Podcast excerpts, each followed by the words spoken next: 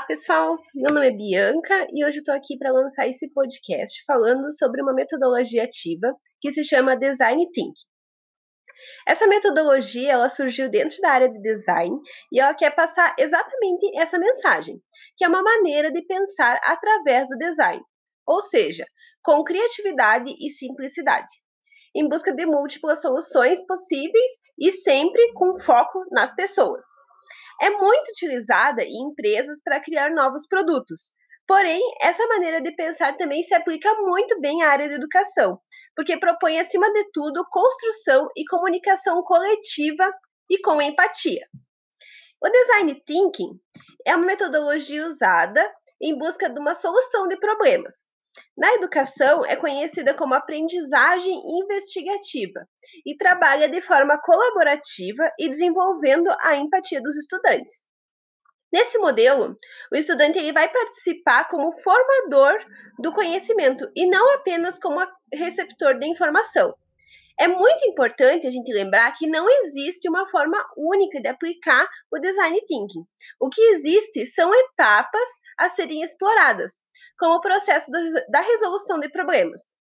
E quando utilizadas em salas de aula, essas etapas elas trazem mais dinamismo e envolvimento dos estudantes. Ao propor novos processos de ensino e aprendizagem, o design thinking colabora para um redesenho das aulas.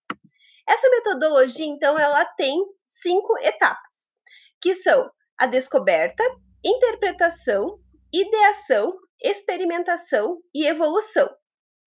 Existem outros nomes para essas etapas, que também podem ser chamadas de compreensão, a segunda etapa, que é definir, terceira, que é idear, a quarta, prototipar e a quinta, testar. Embora o nome das etapas seja um pouco diferente, o princípio vai ser sempre o mesmo. Na primeira etapa e na segunda, da descoberta e interpretação, devem ser construídas com os desafios. A proposta delas é provocar e aguçar a curiosidade nas questões levantadas. Lembrando que nesse tipo de solução de problemas devemos nos colocar sempre no lugar do outro para responder as questões. Na terceira etapa é que a ideação, onde acontece a chuva de ideias, onde os integrantes do grupo então deverão mostrar todas as ideias para solucionar aquele problema colocado. É um espaço, então, para sonhar e colocar para fora até as ideias mais visionárias. Na quarta etapa, que é a fase da experimentação, onde eu já tenho uma ou várias ideias, então, como posso concretizar essas ideias? Essa é a pergunta que devemos fazer aos estudantes. E eles deverão utilizar, então, elementos visuais, para literalmente desenhar a ideia por meio de fluxos, organogramas, símbolos ou até prototipar o seu produto. A evolução é o desenvolvimento do trabalho. Ela envolve, então, o planejamento dos próximos passos, compartilhando ideias com outras pessoas que podem colaborar com esse processo. São inúmeras possibilidades.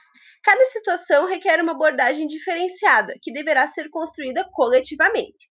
Às vezes, a organização pode ser por posts ou fazendo uma lista. Pode-se utilizar também aplicativos para celular e computador ou apenas fazer um desenho. E olha que tem vários programas na internet que ajudam a trabalhar, hein? É só procurar. Bom, são infinitas possibilidades. Basta pensar no que queremos resolver. E aí, qual é o problema que você vai dar aos seus estudantes?